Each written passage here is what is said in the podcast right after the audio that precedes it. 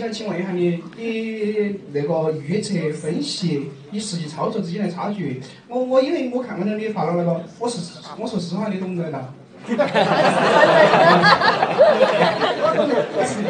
哦，谢谢。我就我就想请问一下，呃，如果大次抄底，你没有抄对，你是否要止损？还有一个，就是我想请问一下你，你是否经历过那种在看不懂行情的情况下能够赚钱？就是说预测分析与规则直接给差距。呃，预测其实预测嘛，预预预测方面，其实我们对我们来说不是很强的方面，就是说，但对大盘的感觉有一间我们可能还是比一般的，呃，比一般的散户或者业业余股民还是要强一点，特别是抄底的时候，因为跌得太厉害的时候，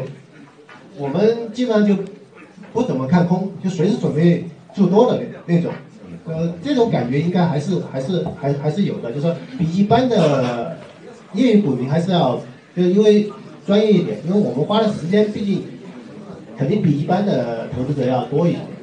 呃，包括抄底的时间，感觉上我们可能也比较敏感一点吧。但最强的我们是应对方面可能更强一点，就说如果看错了这些，对，就是就是如果做错了这笔交易的应对方面，就是。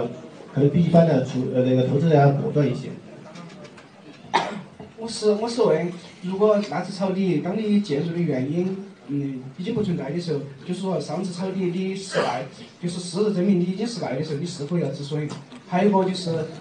是因为前段时间那那段时间提整理，因为很多人都看不懂，如果是按照规则的话，是不应该退出来的。是不是？因为因为大盘，但是我在看不懂行情的时候，我还是能够赚钱。我我知道你那个意思，就是说其实就抄底早了嘛。我当时就发跌的位置，虽然说是短期有个反弹，但是是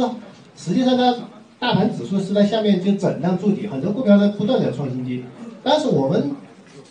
那种抄底就是炒了以后马上就退出来，就是其实止损对于我们短线交易来说，就是你如果没做过短线的话，你可能不太了解。如果做，就是说你的交易模式是短线的话，你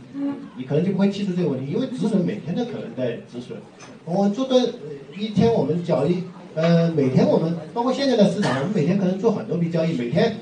当天买了，第二天觉得不对就就卖了，这种交易很快的。这一天交易可能要买可能四五只、五六只股票，第二天，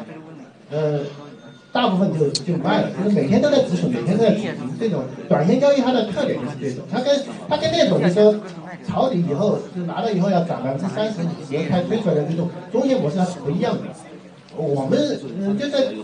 我们是属于纯交交易的，就是纯交易的一种模式，它跟很多就是嗯股民的那种思维方式是不一样的。他们觉得就你你你十块钱抄底。呃，一一定要涨到十五块钱你才才才才那个，我们可能炒炒进去，可能涨涨两三个点，可能就卖了，或者跌两三个点也卖了，这完全是交易的模式。